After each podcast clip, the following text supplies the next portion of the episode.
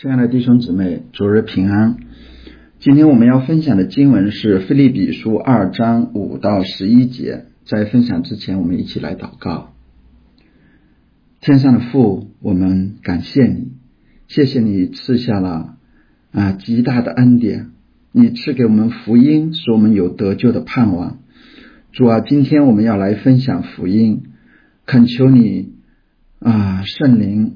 大大的来工作，求你帮助你的孩子、你的仆人，能够将福音讲明。求你的圣灵也在啊听到的弟兄姊妹或慕道的朋友心中来工作啊，让我们能够真正的进到你的福音当中，明白真道，使我们的生命能够被改变。求你施恩赐福以下的时间，祷告奉耶稣的名，阿门。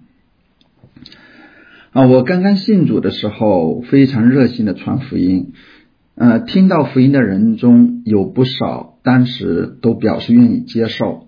可是过了一些年呢，其中多数或是不信，或是信与不信差不多。他们不信或不愿意跟随耶稣的一个很重要的原因是，他们看到信耶稣的人并没有得到多少世上的好处。信耶稣的人也会遭遇不幸患难，似乎耶稣没有帮助他们。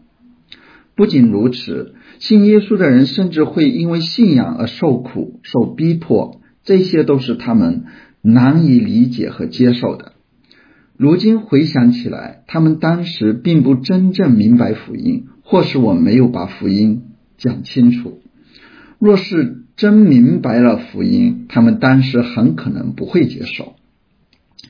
今天呢是这个月的第五个主日，今天的讲道是福音性的讲道。我选择的经文是《菲利比书》二章五到十一节。这一段经文从上下文的语境来看，并不是一段福音性的经文。保罗在此不是与信徒啊。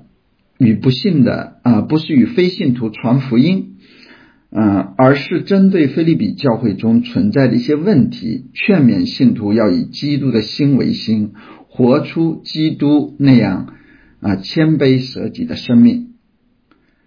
保罗的劝勉啊，却是建立在福音的基础之上。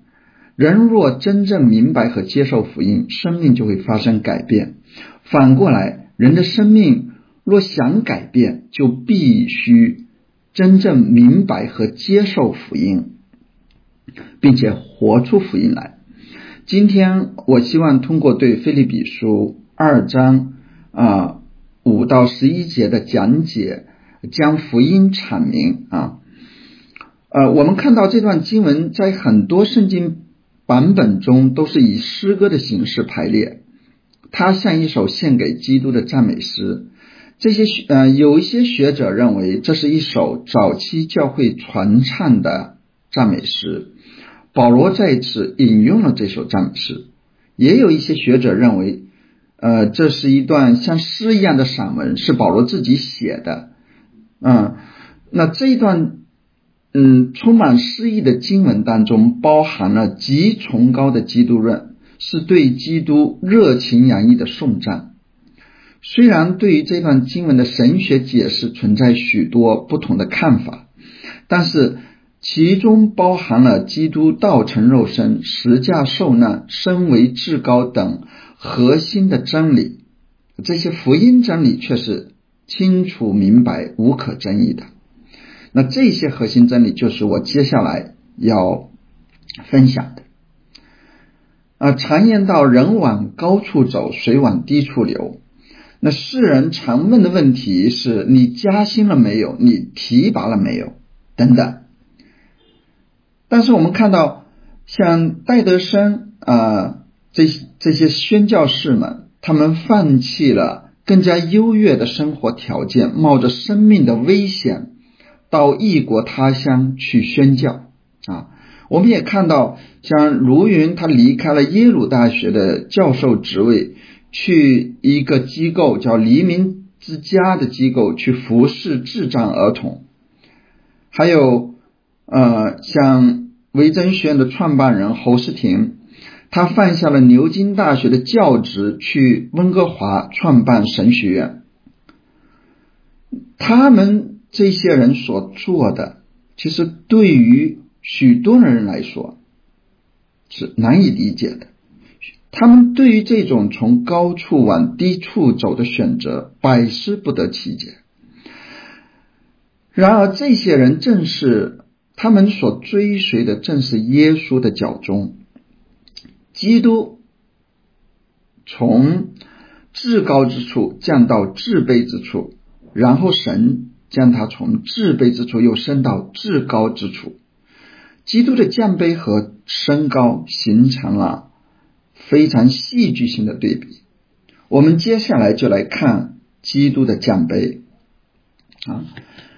那第六节经文说，呃，基督本有神的形象，他不与自己以神与神同等为强夺的。其实这一节的经文是表达了基督的先存性。本有一词表明基督在创立世界之前就已经存在，正如他自己所说，还没有亚伯拉罕就有了我。那神的形象是神的本质和性情的表现。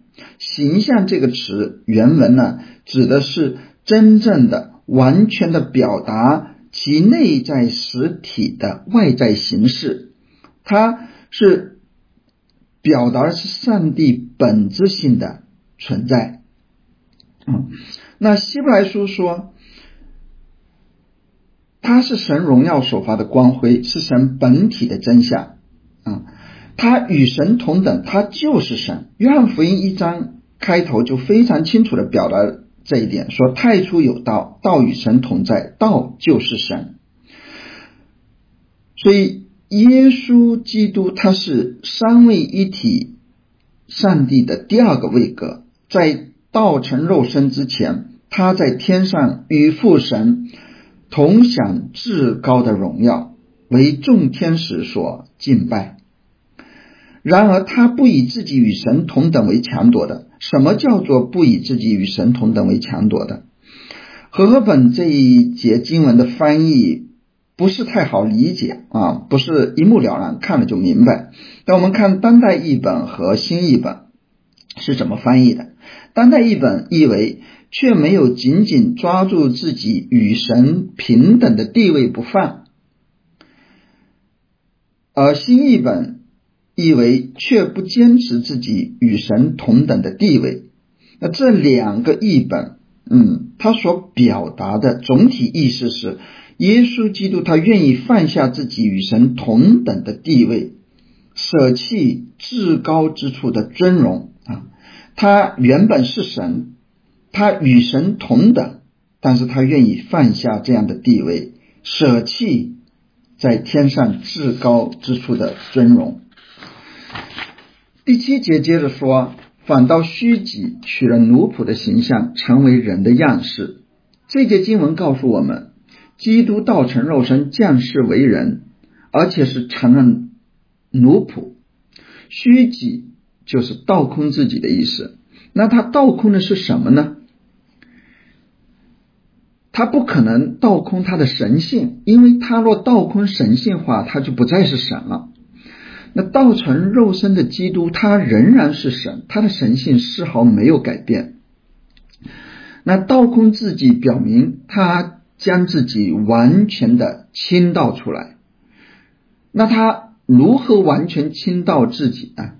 那就是后面这个经文里所表达的，取了奴仆的形象，成为人的样式。奴仆的形象与神的形象相对应啊，用的都是同一个词。啊，这二者形成了鲜明的对比。他原本是神，众天使都是他的仆役。如今他取了奴仆的形象，也就是说，他实实在在的成了一个仆人。他愿意完全顺服神，做父神的仆仆人。因此，啊，他被称为神的仆人。嗯。他不仅是神的仆人，也是人的仆人。他来不是要受人的服侍，乃是要服侍人啊。我们知道，呃，天使也是仆役，可以称为啊仆嗯奴仆，但是天使是灵界的受造物，他不是人。而耶稣道成肉身，他是成了人的样式，他与我们相同，拥有完全的人性，除了没有罪啊，他没有罪。所以，我们至少可以从三个方面来看他，嗯，如何倒空了自己，就是，就是说他在他至少在三个方面倒空了自己。第一呢，他披上了肉身，自愿接受人性的限制。他跟我们一样，会饥饿，会干渴，会疲乏、劳累，会痛苦啊！这些人性一切的软弱，他都一样具备。第二，他不独自使用自己的意志，他完全的顺服父神的旨意，因此他从来不凭着自己来使用他的全能啊。那第三呢？他在大部分的时候是隐藏了他自己神性的荣耀。耶稣在约翰福音十七章这个大祭司的祷告里这么祷告说：“父啊，现在求你使我同你享荣耀，就是未有世界以前，我同你所有的荣耀。”他原本在天上与父同享无限的荣耀，受天使的敬拜。然而，他降世为人之后，这荣耀除了在特殊的场合，比如说在登山变相的时候，大部分的时间，这个荣耀是隐藏的啊。奥古斯丁在论述道成肉身的时候，用了一连串的这个吊诡或者说悖论来表达，啊，这个看似矛盾，却是真实的。嗯，他说，嗯，我不是完全的翻译啊，在这里有一些，嗯，有一些啊意义。就说，他说他是人的创造主，自己却成了人；他是万有的主宰，却为妇人所生，需要母亲乳汁的哺育。他是生命的粮，他是粮，却会感到饥饿。它是活水的泉源，却会感到干渴；它是光，却需要睡眠；它是道路，它旅行却会疲乏。啊；它是真理，却被人控告做假见证；它是真理，却被人说他是说谎者。啊；他是教师，却被鞭打。他是一切的根基，却被悬挂在木头上；他是力量，却变得软弱；他是大医生，却为人所伤；他是生命，却忍受死亡。这一系列的对比还可以继续下去。比如说，他是智慧，他的智慧却需要成长啊；他是万主之主，他却做了众人的仆人。为门徒洗脚，他圣洁无罪，却被列在罪犯之中；他在天上受天使的敬拜，在地上却被人藐视、厌弃、嘲笑。所以，我们当然还可以列出许许多多这样的吊诡、这样的对比。呃，我在想如何来阐释这个。道成肉身的时候，尤其想要举例来说明的时候，觉得特别的困难。后来我想到了马克吐温的一本小说，那个叫做《丸子与平儿》，啊，多多少少能够帮助我们一点，那理解一点。这本小说它描写了丸子爱德华与平儿汤姆交换身份之后所发生的故事。平儿汤姆受尽酒鬼父亲和继母的虐待。他本来就非常的贫困，再加上父母是这样的人，他受尽了各种的这种那苦难。有一次，他在宫廷门口遇见了王子爱德华，受邀入宫。他们俩年龄相仿，相貌也惊人的相似，真假难辨。二人就决定互换衣服，体验不同的生活。那平儿汤姆在王宫中，他享尽荣华富贵，后来当上了国王。王子爱德华则受尽了贫穷和欺凌。故事后面的结局啊，我们在这里就不多说了，因为我们的重点不在后面。那从王子与平儿这个位置的互换，我们看到地上王子与平儿的地位悬殊是何等的大，他们的遭遇也是何等的不同。如果地上的王子与平儿的差距在我们看来都判若云泥啊，有天壤之别，那神的儿子耶稣基督降世为人，成为奴仆，我们又该如何去形容呢？我们难以形容。王子与平儿的地位差别，它再大，他们也都不过是人啊，只是在世上的地位有差别。然而神。呃的儿子耶稣，他离开，他是神，他离开的不是王宫，而是天庭，他变成人，其实也可以变成地上的君王，但是他变成人，嗯，却取了奴仆的形象，他甘愿做木匠的儿子，甘愿做众人的仆人，所以格林多后书八章九节说。他本来富足啊，却为你们成了贫穷，叫你们因他的贫穷可以成为富足啊。他是为了我们成为贫穷啊，为了使我们成为富足。那他是如何叫我们因他的贫穷成为富足呢？乃是借着他在十字架上的救赎，他为拯救我们继续的。降卑自己啊！前面道成肉身，变成人的样子，取了奴仆的形象，这是他的降卑。还不仅如此，他继续的降卑。我们接着往下看，看他十架受难。第八节说：既有人的样子，就自己卑微，存心顺服，与之于死，且死在十字架上。耶稣降世为人，已经是极大的降卑了。然而他还要降到更低之处。这降杯体现在他对父神的顺服之上。呃，耶稣说：“我的食物就是遵行差我来者的旨意，做成他的功。他不求自己的意思，完全照着父神的意思而行。在克西马尼园，他向父祷告说：‘我父啊，倘若可行，求你叫我离开这杯。’啊，然而不要照我的意思，只要照你的意思。”即便在面临极大痛苦、心里忧伤的时候，他仍然乐意顺服父神，成就父神的旨意。因为父神是出于对世人的爱，才差遣他到世上来为我们代付赎价，以此救赎我们。他被钉在十字架上，为我们流血牺牲。钉十字架是罗马帝国时期执行死刑的一种方式，是最可怕、最残酷的刑罚。那一个人这个被钉死架，这个是真，是就是十字架是针对啊奴隶和十恶不赦的罪犯，很少用在罗马公民的身上。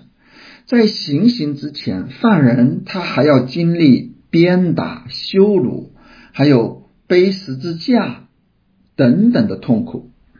耶稣在被钉十字架之前，经历了各样的羞辱：罗马兵丁的鞭打，还有啊，罗马兵丁鞭打他，吐唾沫在他脸上，给他穿上纸袍，戴上荆棘冠冕，啊，羞辱他，不停的嘲笑他。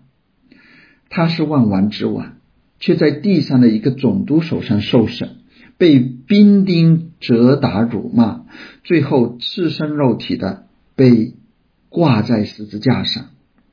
他经历了人间最深的羞辱和苦难。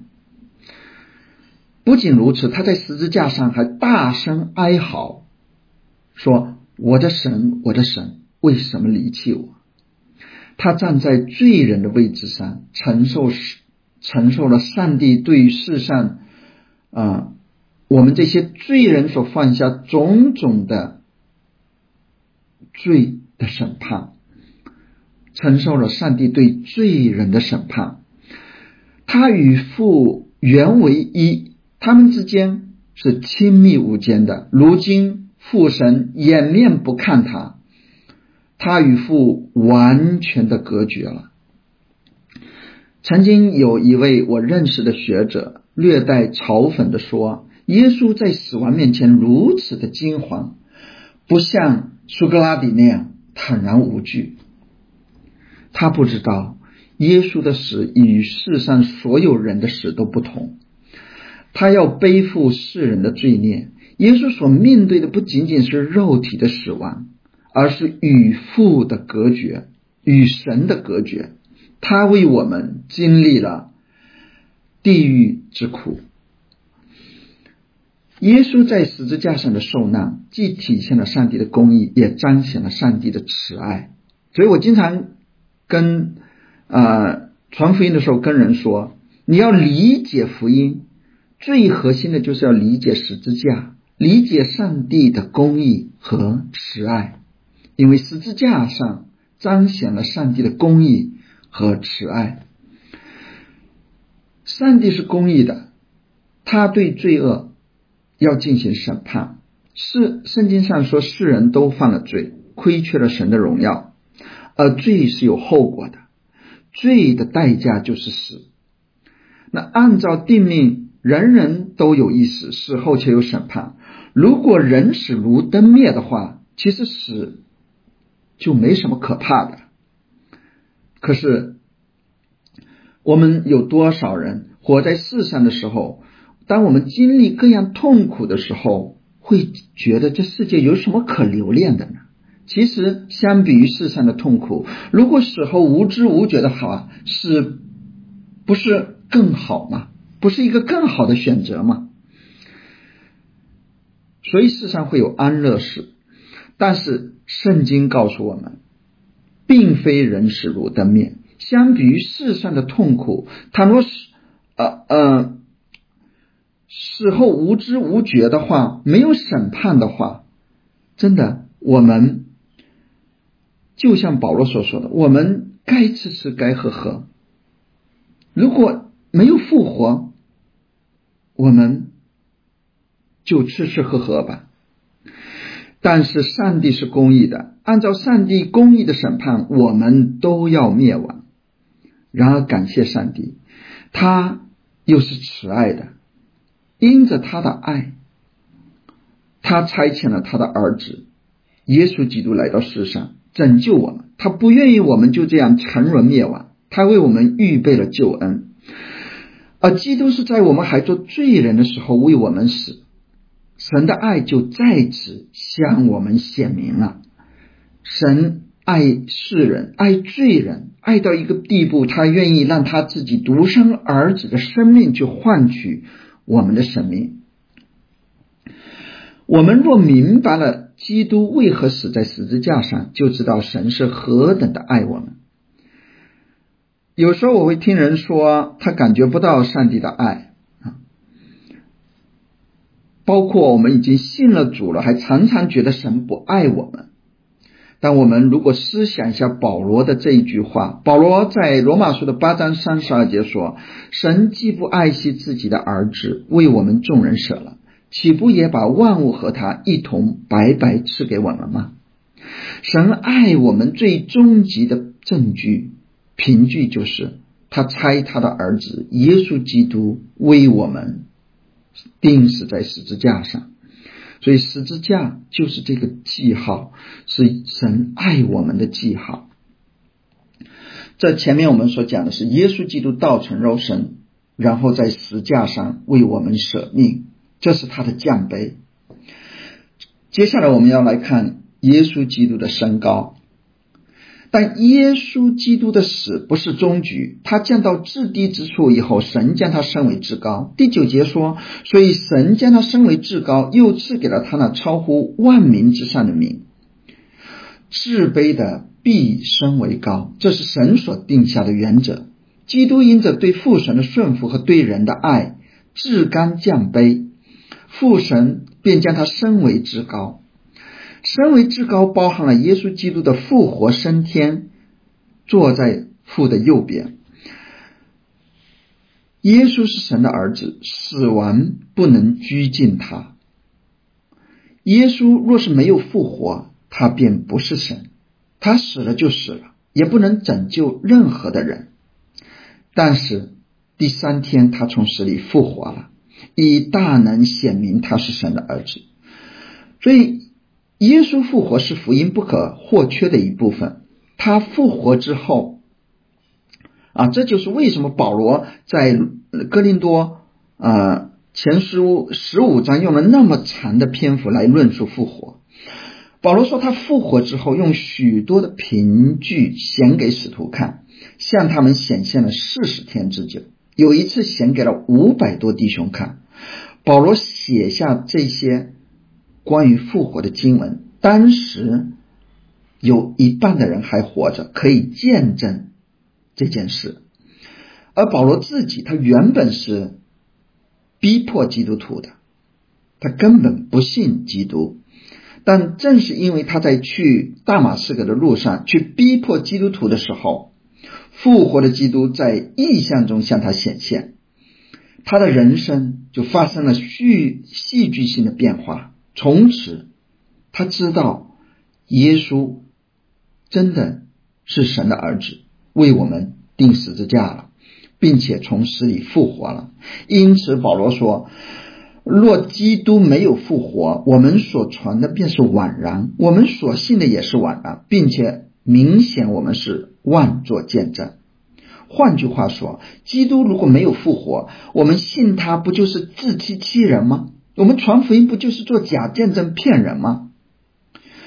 所以我给人传福音的时候，有人会说：“呃，有信仰挺好，你这样心里有个寄托。”我常常以保罗的这些话来回应他们。因为如果信仰只是虚假的寄托，那不跟抽鸦片一样吗？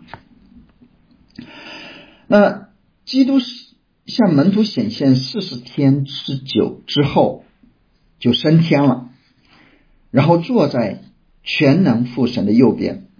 在圣经中，右边常常指的是尊贵的位置，坐在父神的右边，就是坐在与父同等。同等的位置上，享有同样的尊荣和权柄，这是至高至尊的位置。父神又赐给了他那超乎万民之上的名。我们知道，圣经上提到名的时候，这个名非常的重要，它具有丰富和重要的意义。啊，一个人他的名字是什么？其实他的实质就是什么。那超乎万民之上的名是什么呢？我们看后面的经文说，呃，叫一切在天上的、地上的和地底下的，因耶稣的名，无不屈膝，无不口称耶稣基督为主，使荣耀归于父神。这几节经文与以赛亚书四十五章的啊二十三节是紧密相关的。四十五章二十三节说。我指着自己起誓，我口所出的话是凭公义，并不返回。万膝必向我跪拜，万口必凭我起誓。从这节经文的上文，我们知道说这话的是耶和华。而罗马书，呃，在引用这节经文的时候写道：“主说，我凭着我的永生启示，万膝必向我跪拜。”万口必向我承认。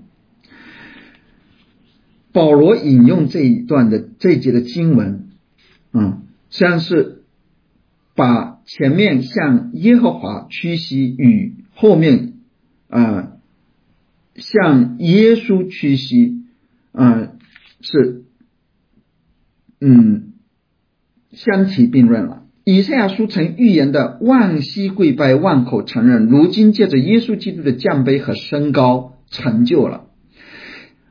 而向耶稣屈膝，就是向耶和华屈膝；承认耶稣基督为主，就是承认耶和华为主。另外一处新约引引用旧约的经文，也说明了这一点。啊，旧约里约尔书中说。到那时候，凡求告耶和华名的，就必得救。这是在约尔书的二章三十二节。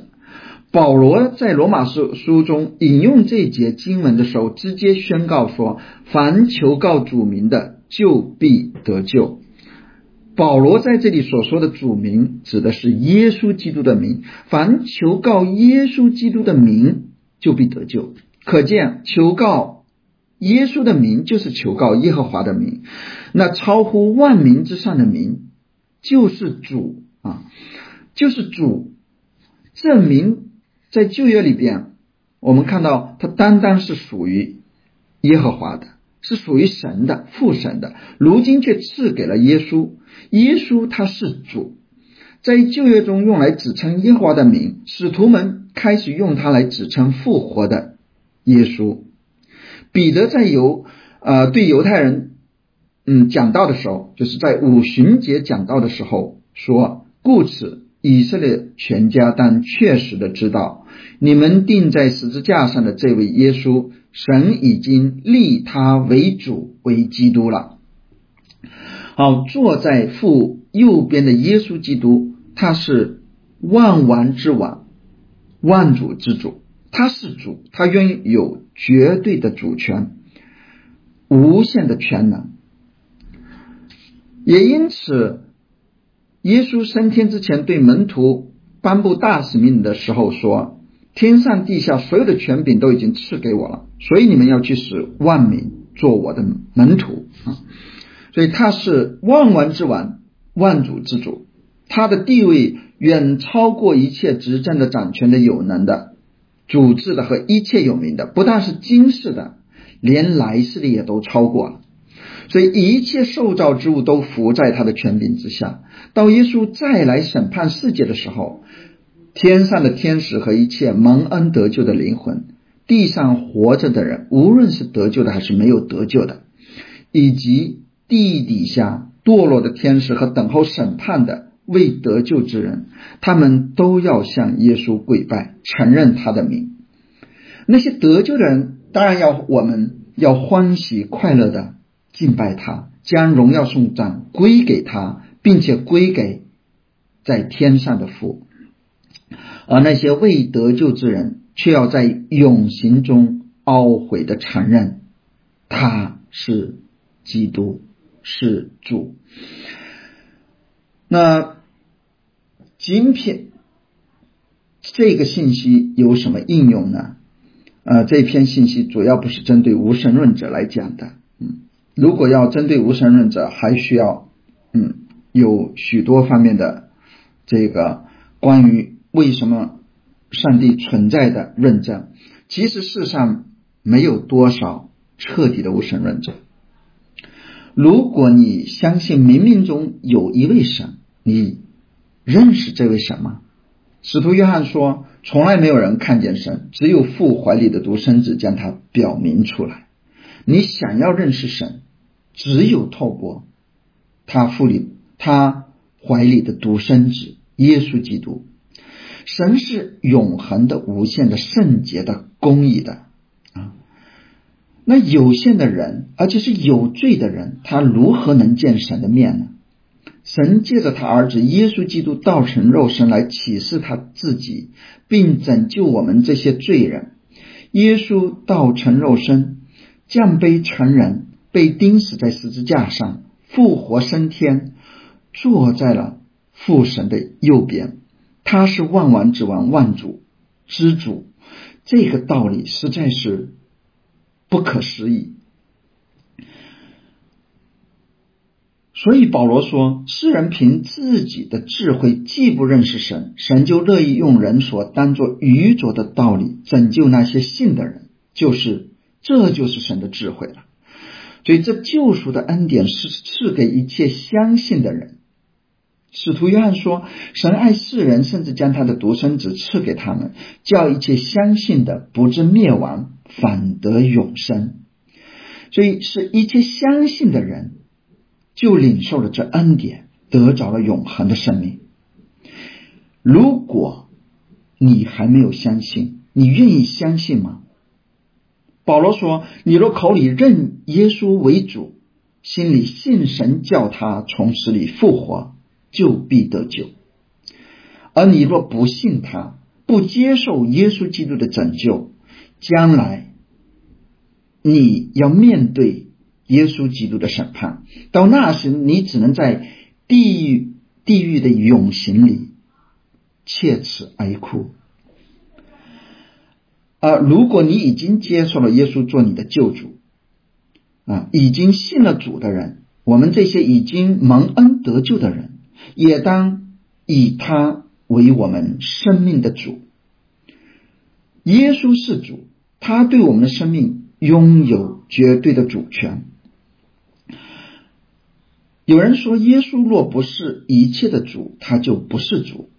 换言之，你若不在一切的事上尊他为主，便没有以完全的以他为你的主啊。保罗劝我们不要再像世人一样骄傲自大、结党纷争、求虚浮的荣耀，不要再追求世人眼中所看为的成功。相反，我们应当以耶稣基督的心为心，效法他的。降卑舍己，如此，我们便不是在世上遭遇一些困苦患难的时候，便放弃信仰，远离上帝。相反，我们会因着跟随耶稣走十字架的道路，而经历在耶稣基督基督里边那丰盛的生命。我们的生命会变得更加的丰盛，我们便能体会到他成为。贫穷是为了使我们成为富足。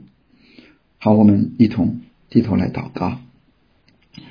天父上帝，我们实在要感谢你。我们这些原本要灭亡的罪人，如今能够在你的面前啊，是因着你的爱，你差遣了你的独生儿子耶稣基督降世为人，为我们受尽屈辱，最终舍命流血。啊，才救赎了我们。我们感谢你收纳我们做你的你的儿女。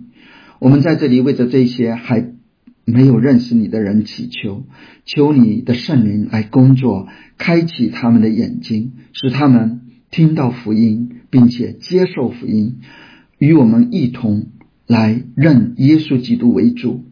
主啊。我们若认识了你，成为了你的儿女，求你让我们能够尊基督伟大，主啊，让耶稣基督坐在我们生命的宝座上，让他掌管我们的生命，让我们凡事愿意寻求啊，耶稣基督，寻求父神你的旨意，嗯，愿意跟随耶稣基督的脚踪，愿意活出他那样降卑舍己的生命。因为唯有如此，我们才能啊真正得着那丰盛的生命。天上的父，求你帮助我们，求你施恩赐福给我们。愿一切的荣耀和颂赞都归给你。我们谢谢你这样的祷告是奉耶稣的名，阿门。